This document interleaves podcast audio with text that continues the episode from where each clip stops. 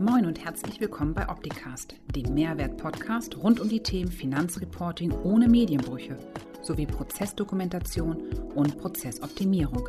Bleibt informiert mit eurem Gastgeber Paul Liese. Moin aus Hamburg, HSP Live um 11. Letzte Sendung in diesem Jahr und Cordula ist zu Gast. Hallo Cordula. Hallo, grüß dich Paul. Danke für die Einladung. Ja, sehr gerne. Stell dich doch mal kurz vor, wer du bist, was du machst und warum du mit uns über das Thema Honorar sprechen kannst.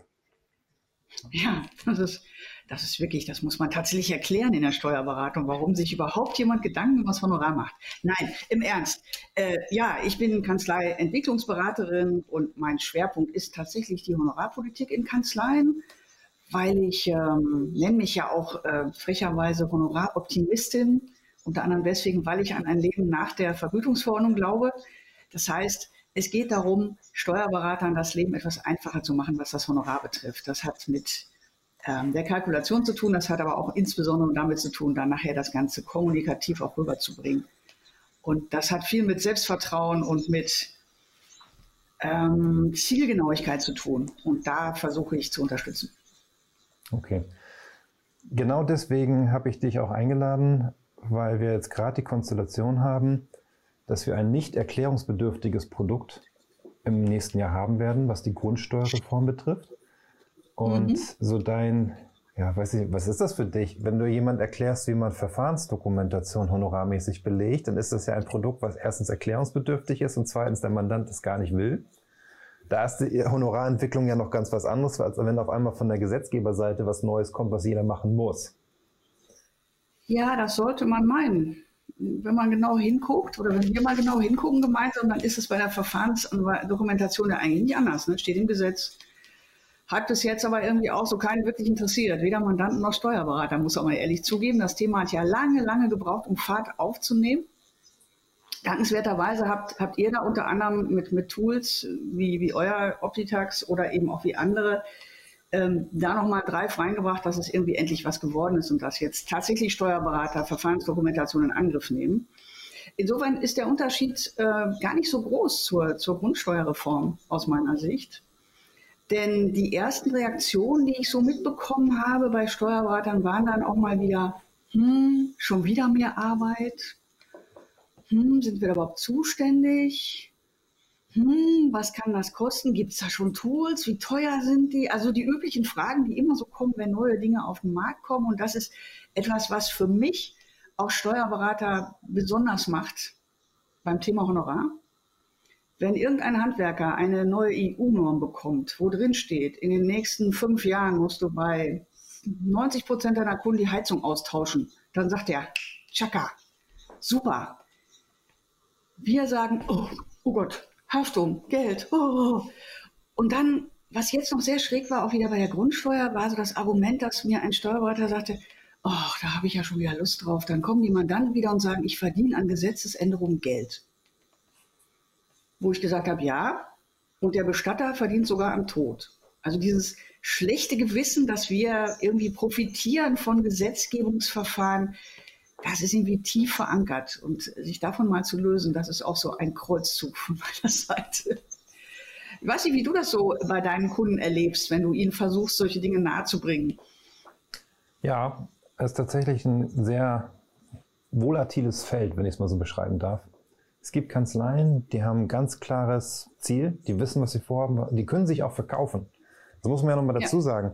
Ich weiß nicht, wie viel wenn du zehn Steuerberater hast, wie viel davon können verkaufen im Durchschnitt aus deiner Meinung? Maximal zwei. Ja, so. Weil ich bin ja bis jetzt nicht gefordert gewesen, irgendetwas erklären und verkaufen zu müssen, weil äh, muss ja gemacht werden. So, und jetzt auf einmal, wenn es ein erklärungsbedürftiges Produkt ist, wie Verfahrensdokumentation, wo man es auf die lange Bank schieben könnte, weil Prüfer ist vielleicht gemütlich, kommt nicht, was auch immer die Gründe mhm. sind.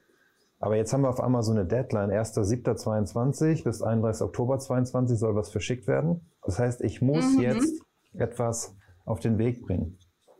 So und ähm, deswegen, also ich, habe noch mal die Situation nach dem Motto, mache ich einen Festpreis, ne? du hast ja gesagt, Pauschalpreis willst du gar nicht hören, deswegen versuche ich das Wort zu vermeiden. Oder mache ich es nach ja. Aufwand? Ähm, was kommt nach hinten raus mit dem ganzen Thema? Ne? Ja. Weil das Einsammeln der Daten, das Verschicken der Daten über den Elster-Ritsch-Client ist ja das eine Thema und irgendwann kommen dann die Bescheide. Und dann geht die Bescheidprüfung los und dann geht die Diskussion mit dem Mandanten los, wenn er merkt, meine Grundsteuer ist künftig teurer als vorher. Ja, ich, also ich, ich, wir können es ja auch noch nicht genau sagen. Jetzt habe ich mich in die Tiefen der fachlichen Dinge auch nicht mehr so eingearbeitet, jedenfalls noch nicht. Ähm, ich war ja mal Steuerberaterin, ich habe den Titel noch, aber arbeite ja nicht mehr aktiv. Deswegen halte ich mich vom Steuerrecht inhaltlich so weit wie möglich fern. Das gebe ich zu. Ähm, wir haben neulich aber darüber diskutiert und wahrscheinlich ist ja auch zu erwarten, dass nach Abgabe der Steuererklärung vielleicht erstmal nochmal die Diskussion und die Nachfragen seitens des, des, der, der Gemeinden kommen oder des Finanzamts oder wer immer dann zuständig ist, bevor überhaupt noch ein Bescheid ergeht. Das ist überhaupt noch nicht abzusehen, was da kommt. Und ja. ich gebe zu, das macht natürlich Kalkulation und Honorar etwas schwieriger. Ähm, und die, die große, große Angst, die Steuerberater ja immer haben beim Thema Honorar ist, ich verkalkuliere mich und mache Verlust. So, deswegen kalkulieren sie gar nicht. Oder versuchen den Mandanten auf diesem Stand zu lassen, naja, ich mache jetzt mal die Erklärung und was die dann kostet, sage ich dir nachher. Mhm. Die Zeiten sind nur, ich brauche, da brauchen wir beide, glaube ich, nicht drüber reden, einfach vorbei. Also Mandanten kaufen keine Katzen im Sack mehr. Das, das ist, geht nicht mehr.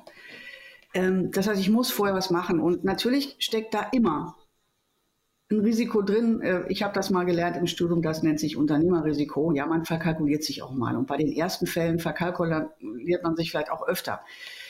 Aber das ist auch mal die Frage, wenn ich so einen Preis mal festgelegt habe, muss der bis, bis in die Ewigkeit dann auch so bestehen bleiben oder darf ich da auch mal nachjustieren? Auch das ist ja die Möglichkeit. Also ich kann ja auch Lerneffekte haben beim Honorar. Ähm, ich glaube aber, Honorar äh, isoliert zu sehen, greift immer ein bisschen kurz. Wenn man es mal so am Beispiel der, der Grundsteuer macht, das fängt ja viel vorher an, das Thema. Also ich muss ja erstmal gucken, aus meiner Sicht, im Moment passiert ja noch gar nichts. Ich kann ja eh noch nichts machen. So. Erstmal muss ich doch mal gucken, wie groß ist das Problem in meiner oder wie groß ist die Möglichkeit, je nachdem, wie ich es eben sehe. Also das ist ja immer diese Themen, die uns der Gesetzgeber, ähm, wie soll ich sagen, ja, man kann, muss sich da entscheiden. Also das ist eine, eine, Haltungssache. Sage ich, er schmeißt mir was zwischen die Beine und macht mir mehr Arbeit? Oder sage ich, er serviert mir eine Möglichkeit, dem Mandanten Nutzen zu bieten und dafür Geld zu bekommen? Das ist ja genau die Haltung, die ich am Anfang mal, mal überprüfen muss bei mir. Und das ist, glaube ich, genauso, wie du es gerade gesagt hast. Zwei von zehn Steuerberatern sagen, hey, super, eine Chance. Und die acht vielleicht nicht. Und dann wird es schwierig, nicht nur Honorar, sondern grundsätzlich. So, da muss ich gucken, welches Potenzial, wie, wie sieht das in meiner Kanzlei aus? Wie viele Grundstücke gibt es denn da überhaupt ungefähr? Da haben wir ja an vielen Stellen gar keine Ahnung. Gut, solange wir eine V&V-Erklärung machen, wissen wir das. Ähm, aber ob der noch irgendwo ich unbebauten Ferienwohnungen, sonst was Grundstücke hat oder an irgendeiner Grundstücksgemeinschaft vielleicht noch beteiligt ist, doch, das würden wir sehen. Das wissen wir ja gar nicht. Hm. Erstmal abchecken, wie viele Grundstücke haben wir. Bei uns im Delfinet hatte einer die Idee, fand ich gar nicht schlecht, die Mandanten zu bitten, mal alle Grundsteuerbescheide einzureichen, die sie so haben für 2021. Um überhaupt mal zu gucken, wie, wie groß ist das Feld. Ja. Im nächsten Schritt dann mal zu gucken, wie viel haben wir wirklich von den in Anführungsstrichen einfachen Fällen, also die quasi hoffentlich sowas wie einem Grundsteuerjahresausgleich entsprechen, also die selbstgenutzte Eigentumswohnung oder das selbstgenutzte ganz normale Einfamilienhaus ohne Einigerwohnung, ohne sonst was. Wie viel sind das und wie viel sind Gewerbeimmobilien, wo sich herausschält, hm, da wird's schwierig, in welchem Bundesland bin ich tätig, wo laufen da irgendwelche Sonderregelungen, welche Bundesländer haben sich da wie Bayerns für eigene Regelungen entschieden, sodass ich überhaupt mal einen Überblick habe und da, da reicht ja wirklich eine, eine einfache Excel-Tabelle am Anfang, um mal zu gucken, wovon reden wir eigentlich, um diese Welle mal irgendwie in, in, in verschiedene Wellen einzuteilen und dann vielleicht mal abzuschätzen, na und welche Mandanten, da ist der Fall wirklich so einfach, der macht das eh selber, weil zusätzlich zu euren Tools für die Steuerberater werden ja auch Tools auf den Markt kommen. Die ersten habe ich schon gesehen, ähm, wo der Mandant das direkt alleine machen kann. Auch hm. die wird es geben. Klar. Wahrscheinlich für, keine Ahnung, 49,90 oder sowas, würde ja. ich mal schätzen. So, und dann muss ich im nächsten Schritt ja gucken, okay, wie viel Kapazität habe ich denn in meiner Kanzlei, das zu tun, weil das gerade im Moment natürlich ein Thema ist. Ähm, und dann muss ich eine Entscheidung treffen, Will ich das Thema oder will ich das Thema nicht? Natürlich kann ich theoretisch sagen, ich will das Thema nicht. Bin ich nicht mhm. für zuständig, mache ich nicht, kann ich nicht. Dann muss ich dem Mandanten aus meiner Sicht aber auf jeden Fall eine Alternative präsentieren. Also ich kann ihn nicht einfach laufen lassen, weil natürlich wissen wir alle, Grundsteuer an dem Moment hat mit Steuern nicht wirklich was zu tun.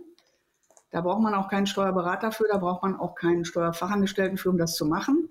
Aber es steht nun mal Steuer drauf. Also wird der Mandant erwarten, dass wir da was tun. Das heißt, das Mindeste, was jetzt passieren muss, eigentlich schon bis Ende des Jahres, ist zumindest mal ein Schreiben, ein Infoschreiben an die Mandanten. Hallo, wir haben das Thema auf dem Schirm, lieber Mandant. Noch ist vieles offen, bla bla, so ein paar Grunddaten. Denn äh, ich weiß nicht, wie du es erlebst. Ich habe zwar selber kein Grundstück, bin aber in so einem, äh, Gärtnerverein und sonst was drin. In jedem Käseblättchen im Moment steht irgendwas zu dieser Grundsteuererklärung. Das heißt, von allen Seiten kriegen die Mandanten da so Piekse und wenn von uns gar nichts kommt, dann gibt das ein ganz mageres Bild. So, und wenn ich dann geguckt habe, wie viele Kapazitäten brauche ich und habe ich, dann muss ich mir jemanden suchen, der es tut. Entweder in der Kanzlei und wenn es dann jemand gibt, der Zeit hat, dann muss ich mir jemand zusätzlich suchen. Also ich habe schon verschiedene Varianten gehört. Der pensionierte Steuerfachangestellte, der nochmal wiederkommt für drei Monate auf 450 Euro Basis. Der Student, der Schüler, die Ehefrau. Also da gibt es schon ganz viele Variationen, was Steuerberater sich ausgedacht haben. So, dann brauche ich noch ein Tool. Ja? Das mhm. muss ich unter Umständen schulen. Insofern haben wir ja ausnahmsweise mal wirklich eine große Vorlaufzeit. Also bis 1.7. kann man da ja noch eine Menge machen. Und dann erst überlege ich mir eigentlich das Honorar. Ja. Also Honorar ist immer so etwas, was nicht isoliert ist, sondern da gibt es immer eine Vorgeschichte, gerade bei solchen Themen, wo ich neu mir was überlegen muss. Ja, absolut. Ähm, würdest du sagen, das Honorar muss fair für den Mandanten sein? Ach, das ist so ein schönes Plastikwort, ne? Ja, klar. Ich, ich, ich scheue das Wort fair immer ein bisschen bei Steuerberatern, weil fair heißt bei Steuerberatern immer, der Mandant kriegt es umsonst. Das war gar nicht mein Ziel mit der Frage, sondern die Frage ja. ist ja, wenn ich jetzt mir verschiedene Varianten überlege, weil, wie du gerade schön beschrieben hast, ich habe einen Vorlauf, ich muss mich selber ausbilden, weiterbilden, muss Systemumgebung schaffen und so weiter und so fort. Das heißt, in dem Moment, wo ich für den Mandanten tätig werde, habe ich ja schon ganz viel getan, was ich ja nicht für mhm. mich gemacht habe, sondern für den Mandanten. Genau. So, und jetzt kann ich sagen, okay, ich mache das nach irgendwelchen prozentualen Werten vom Grundstückswert abhängig, wie auch immer. Und mhm. irgendwo an einer Stelle fühlt sich ja immer jemand unfair behandelt, weil keiner von uns hat sich diese Reform ausgedacht und wollte sie haben. So, ist das ein Thema, was man mit berücksichtigen muss oder ist man einfach sagt, okay, das ist jetzt mein Preis, meinetwegen nach verschiedenen Objektarten getrennt und ich verargumentiere, warum das so viel ist? Ich glaube gar nicht, dass man das groß verargumentieren muss. Weil das Problem ist, wenn du nicht ein hammerharter Verhandler bist und ein sehr, sehr gut geschulter Verkäufer, und das sind wir alle nicht. Also selbst die, die die Chancen erkennen, sind jetzt nicht die Hammerverkäufer, mhm. die dem, dem Eskimo den Kühlschrank verkaufen. Gott sei Dank müssen wir das ja auch nicht. Ähm, ich denke, beim Verargumentieren ver verlaufen sich Steuerberater sehr schnell in die Schiene Rechtfertigung. Und das ist gefährlich, weil wenn der Mandant riecht, dass du dich rechtfertigen musst für deinen Preis, dann weiß er, du stehst nicht zu 100 Prozent hinter deinem Preis. Und das nimmt der Mandant, also viele Mandanten, die ja auf der anderen Seite auch häufig eben selber sehr gute Verkäufer sind, weil sie ein Unternehmen haben, die, die nehmen das sehr schnell wahr. Da, das finde ich immer gefährlich. Das heißt zu sagen, das ist mein Preis, der ist fair kalkuliert, Punkt. Da muss ich aber nicht offenlegen, wie viele Stunden habe ich da dran gesessen. Ähm, ich weiß nicht, was du für ein Auto fährst. Also ich habe meinen Autohändler noch nie gefragt, wie viele Stunden es gebraucht hat, mein Auto herzustellen um zu wissen, ob der Preis richtig ist. Mhm. Also, und so muss das bei uns auch laufen. Das heißt, ähm, ja, egal für welche Art von Honorarmodell man sich jetzt entscheidet, das Schlechteste ist immer die Abrechnung nach Zeit. Weil Steuerberater dann gerne sagen, naja, für, ich sage jetzt für den normalen Fall, nehmen wir mal irgendeinen Wert, wir wissen es ja noch nicht genau, brauche ich zwei Stunden. So. Aber genau wie du gesagt hast, ich habe ja schon mindestens 120 Stunden mit Fortbildung, Toolsuchen und sonstigen verbraten, ehe ich überhaupt mal anfange. Und das bleibt häufig auf der Strecke. Mhm. Und dann mache ich den ersten Fall und sage, naja, bei dem ersten Fall habe ich vielleicht noch fünf Stunden gebraucht, weil ist alles noch schwierig. Ja, das kann ich dem Mann dann aber nicht berechnen, das wäre unfair. Ähm, ich kann das ja noch nicht richtig, also berechne ich ihm nur zwei Stunden. Dann kommt der nächste Mandant, da brauche ich nur noch drei Stunden. So, und das heißt, je schneller ich werde, desto weniger Geld kriege ich. Das kann ja nicht Sinn der Sache sein. Deswegen ja, Festbeträge auf jeden Fall. Ich kann das auch, wie du es gerade gesagt hast, prozentual vom ähm, Grundstückswert abhängig machen. Der Nachteil an der Stelle genau bei der Grundsteuer ist, wenn ich es vom Grundstückswert abhängig mache, kann ich keinen Preis vorher sagen. Weil ich weiß noch nicht, wie hoch der Grundstückswert sein wird. Ja. Das heißt, so. ich schreibe meine Und Rechnung das ist auch wieder blöd. Das heißt, ich schreibe meine Rechnung erst 2023 oder 2024. Genau. Erstens das und zweitens weiß der Mann wieder vorher nicht, worauf er sich einlässt. Und das ist ganz schlecht. Er muss vorher wissen, was es kostet. Und das heißt, ich, ich würde an der Stelle tatsächlich im Moment, und das wird sich sicher aber auch noch entwickeln, je mehr Informationen wir auch genau kriegen, wie lange dauert es wirklich, ähm, sobald die Tools wie euers ja auch, wo jetzt so, ich denke mal Januar, Februar spätestens wirklich so ernsthaft scharf geschaltet sind, würde ich es wirklich ausprobieren. Ich würde mir irgendein Grundstück nehmen, mein eigenes oder irgendeins vom Mandanten und würde das ausprobieren und gucken, wie lange brauche ich, was mache ich. Also da wirklich ein bisschen gucken, äh, inklusive halt Schulung. Und dann kann ich schon ein bisschen besser abschätzen, was ist Sache. Ja. Und dann, wir haben auch äh, am Anfang gesagt, naja, also wenn wir da so 450 Euro nehmen pro Grundstück, das müsste doch eigentlich reichen. Das müssen wir zwei Stunden ja locker abgeben, plus ein bisschen Nebengeräusch und Fortbildung ja, was ich so höre nach den ersten ernsthaften Seminaren vom EFO-Institut und Co., na, so ganz einfach wird es doch wieder nicht werden. Inwiefern das dann natürlich wieder mit der, wie ihr es ja auch sehr schön angelegt habt, mit dieser arbeitsteiligen Arbeitsweise funktioniert. Also sind Mandanten dann auch in der Lage, das da einzugeben. Der nächste Punkt, den man auch nicht genau abschätzen kann. Also da sind viele Unwägbarkeiten drin, immer im Steuerrecht. Deswegen sage ich immer, wenn du für dich einen fairen Preis gefunden hast als Steuerberater, schlag nochmal 20 Prozent drauf, dann wird der vermutlich eher passen. Mhm. Und wenn ich dann eben nach den ersten zehn Fällen merke, ich habe mich da komplett vergaloppiert und bin viel zu billig, dann werde ich halt teurer. Ja. Was hindert mich zu lernen? Gar nicht an der Stelle. Ja. Ja. Also im Moment sind wir tatsächlich so zwischen 490 und 1000 Euro für normale Fälle. Die, die Gewerbeimmobilien mit dem, mit dem Sachwertverfahren sind sicher nochmal eine ganz andere Nummer. Absolut, ja. Da habe ich aber jetzt noch nichts gehört, dass man überhaupt abschätzen kann, wie lange kann sowas dauern. Ja, wobei ich glaube, das eine ist ja objektbezogen, sich einen Preis zu überlegen, finde ich gut. Das mhm. andere muss aber auch meines Erachtens darauf bezogen sein, wie gut ist die Datenqualität, die ich vom Mandanten bekomme. Also ich habe jetzt mit vielen Kanzleien gesprochen, da ist der Mandant dann 70 plus, digital mhm. nicht wirklich affin und hat die Erwartungshaltung, dass mein Berater alles für mich tut. Und ja. ich möchte meine Ruhe haben und jetzt fange ich an, für ihn die Dokumente zusammenzusuchen und dann hier genau. und da und so weiter. Das, ist, das kann ja nicht in dem Normalpreis drin sein, den ich mit jemandem habe, der mich beliefert mit den Daten. Nein, also ich sag mal so, da kommt schon das gute alte Paketmodell unter Umständen zum Tragen, dass ich drei verschiedene Pakete anbiete, genau wie es bei der Verfahrensanweisung ja auch sein kann. Dass ich sage, es gibt eben das Mini-Paket und äh, das besteht in einer Anleitung und vielleicht einem Link zu irgendeinem, möglichst nicht Elster, sondern was anderem. Ähm, und sag, pass mal auf, so kannst du es machen. Ja. Kostet ganz wenig.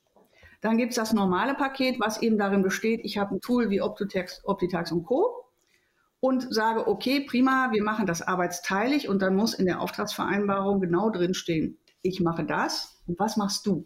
Das ist etwas, was wir auch ganz gerne vergessen. Wir sagen jemand dann, hey, wir müssen dich beraten, wir müssen irgendwas für dich tun und erwecken auch den Eindruck, wir machen das. Dass es kaum noch Dienstleistungen gibt, wo wir ohne Mandant irgendwas tun können.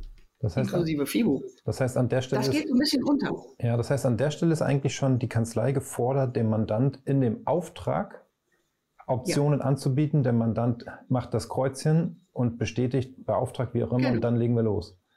Bedeutet, mein ja, genau. Standardauftrag, den ich heute mit dem Mandanten habe für seinen Jahresabschluss, Buchhaltung, was auch immer, kann ich dafür eigentlich gar nicht nutzen. Nein. Streng genommen nicht. Und rechtlich ist eine andere Sache, dass ich den wieder aus gerichtlichen Gründen brauche. Da will ich gar nicht hin.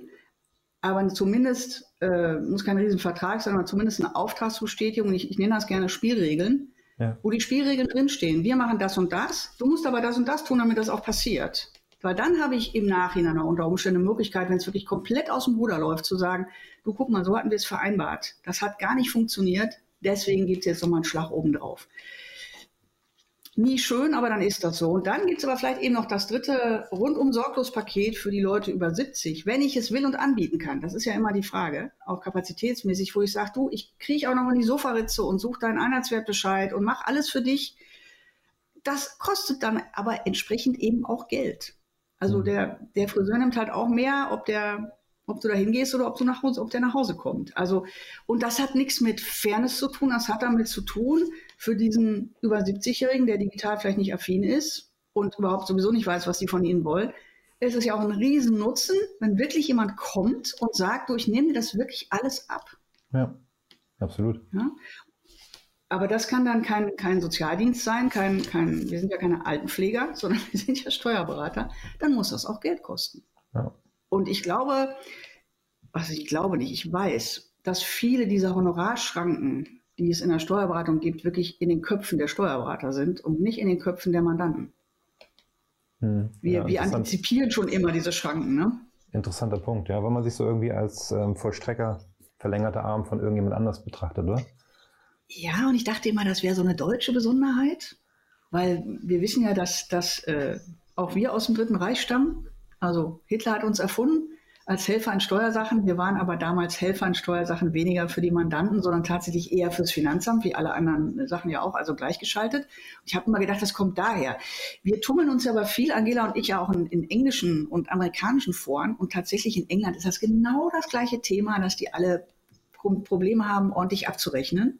Wobei die Preise da eh schon deutlich höher liegen als bei uns. Äh, ich kann dir nicht sagen, woher es kommt, aber es muss aufhören. Das muss man liegt, vielleicht daran, sagen. liegt vielleicht daran, weil der Berater dem Mandanten das Geld aus der Tasche zieht. Für sich und fürs Finanzamt.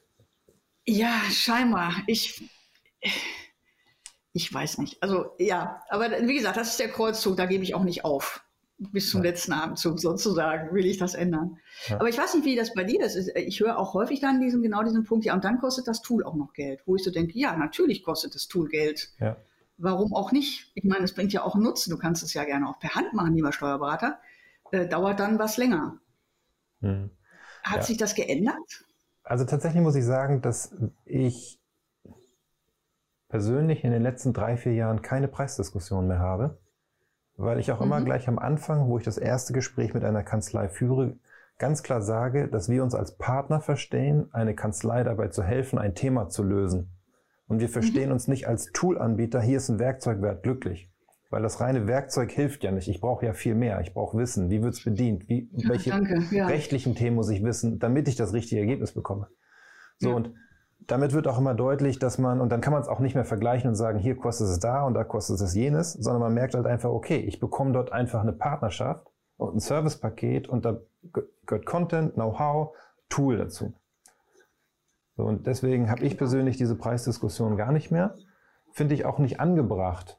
Weil, äh, nee, wie du vorhin sagtest nicht. mit dem Auto, ne? ich suche mir aus, welches Auto ich fahren will und dann überlege ich mir auch, ob ich das zu dem Preis akzeptieren möchte oder nicht.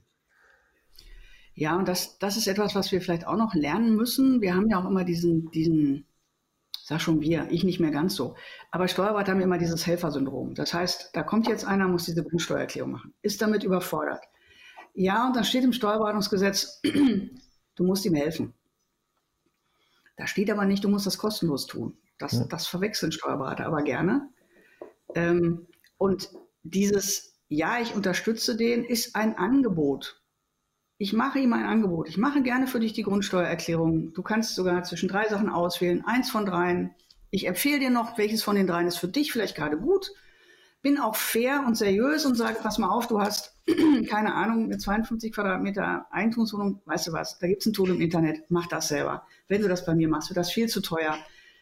Das ist ja auch eine faire Sache, dann kann ich auch mal sehr fair sein an der Stelle Absolut. und mir vielleicht diesen kleinen Mist auch von der, von der Backe schaffen. Auch das kann ja ein Nebeneffekt sein, dass ich mich auf die wirklich größeren Fälle konzentriere.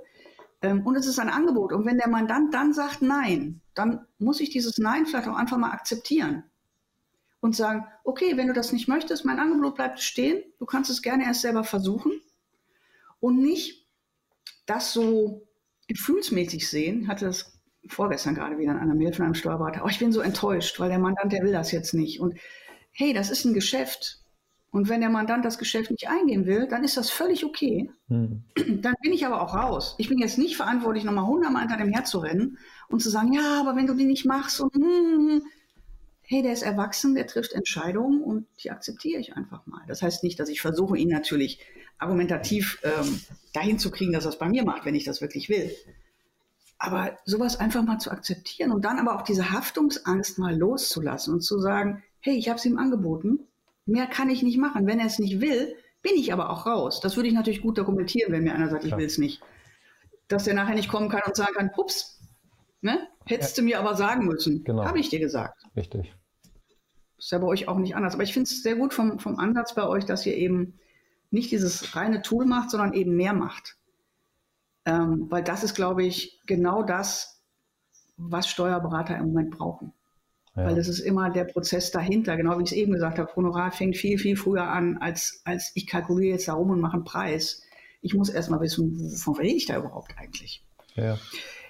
Vielleicht noch ein Wort zum, zum Kalkulieren. Mhm.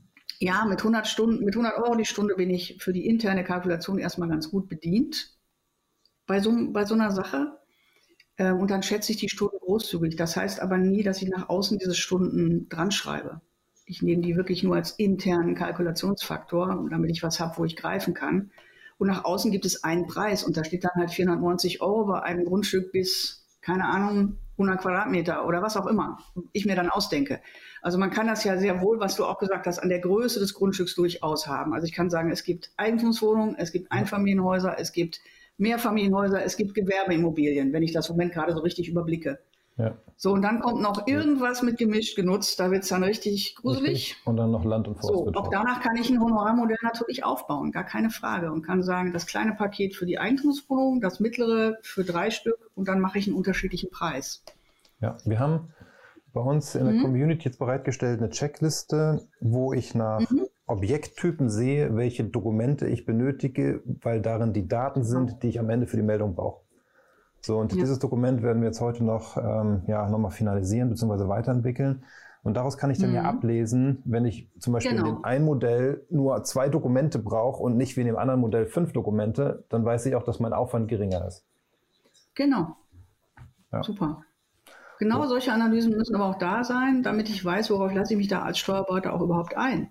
Ja, absolut. Ja, und ich habe ich hab kleine Einzelkanzleien, die wirklich im Moment ja unter äh, Corona und Co. wirklich schon, schon wirklich leiden und nicht mehr wissen, wo sie überhaupt noch Kapazitäten herkriegen sollen. Die können das wahrscheinlich mit den Bordmitteln im Moment wirklich nicht stemmen. Die müssen sich dann wirklich überlegen, schiebe ich das Thema jetzt einfach beiseite, dann aber bitte auch ein für alle Mal oder suche ich mir jemand, der es macht. Ne? Ja. Oder suche ich mir einen Kollegen, mit dem ich zusammenarbeite, ist ja auch eine Möglichkeit. Ja, genau. Das habe ich jetzt auch schon mehrfach ähm, als Vorschlag bekommen in Gesprächen mit Kanzleien, mhm. dass sich Kanzleien zusammentun wollen, um sich da gegenseitig auszuhelfen. Und von daher, auch das ist absolut legitim. Ja. Ne? ja, also ich sag mal so, äh, das sind alles Themen, genau wie Verfahrensdokumentation, das haben wir ja auch schon gelernt oder Steuerberater jetzt gelernt. Das sind alles Themen, die kann ich nicht am Fall aufhängen und an der Zuständigkeit für den Fall, ja. für FIBO und Lohn, sondern das muss ich in der Kanzlei in irgendeiner Form ähm, clustern und sagen, da ist jemand, der macht das. Die, ja. die schlauen Kanzleien haben das ja auch mit Corona so gemacht, dass es ein, zwei Leute in der Kanzlei gibt, die sich damit auseinandersetzen und die anderen haben versucht, ihre vernünftige Arbeit zu machen. Und die, die das gemacht haben, sehen im Moment auch fristenmäßig deutlich besser aus als die anderen, muss man ganz klar sagen. Ja, allerdings. An der Stelle. Ja Mensch, so schnell ist eine halbe Stunde um. Ich habe hier gerade aus der Regie noch eine Information ja. bekommen, dass auf dem Kanal ja. YouTube die ersten zwei Minuten nicht übertragen worden sind und man deswegen verpasst hat, ähm, wer du bist. Vielleicht magst du noch mal ganz kurz am Ende erzählen, wer du bist, was du machst und warum wir beide über das Thema Honorar gesprochen haben. Genau. Ja, ich bin Kanzleiberaterin schon seit Ende der 2000er, vorher lange Steuerberaterin gewesen, bin jetzt insgesamt tatsächlich 40 Jahre im Beruf, man fasst das nicht, also jetzt von außen und mein Schwerpunkt ist tatsächlich Honorar. Ich nenne mich auch Honoraroptimistin, weil ich glaube, dass es sehr wohl geht, als Steuerberater vernünftige Honorare durchzusetzen und trotzdem fair zu bleiben. Ja. Und ähm, warum du mich eingeladen hast, ja tatsächlich, weil ich, nachdem ich Angela bei dir gesehen habe, gesagt habe, auch Mensch, wenn du mal jemanden brauchst, der was Honorar was sagt, lad mich doch einfach mal ein und dann hast du das sofort gemacht. Das Danke passte, dafür nochmal. Gerne, es passte wie Faust genau. auf Auge. Und ich denke, du bist auch für diejenigen, die uns zugeschaut haben oder später zuschauen, erreichbar. Man erreicht dich, habe ich gelernt, eher auf LinkedIn oder über eure Website, Kanzleioptimisten, ja, genau. um dann genau. vielleicht nochmal mit dir persönlich ins Gespräch zu gehen und vielleicht Impulse noch zu bekommen oder eine ja. Beratung, wo du unterstützen magst. Ja, also im Moment mache ich tatsächlich sehr viel, gerade das äh, auf dem Zeitpunkt geschadet. Ich mache ja nicht ausschließlich Honorar. Im Moment äh, mache ich sehr viel Kanzleientwicklungscoaching, also sprich Strategie, weil gerade im Moment natürlich ähm, diese, diese ganzen Umwälzungen, die gerade passieren, strategische Entscheidungen erfordern. Und ja. äh, da unterstütze ich natürlich gerne, weil das ist spannend.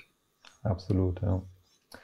So, vielen Dank, dass du da warst, schon mal als erstes. Vielen Dank alle, die zugeschaut haben oder zuschauen werden oder noch zuhören werden, wenn wir das als Podcast ausspielen.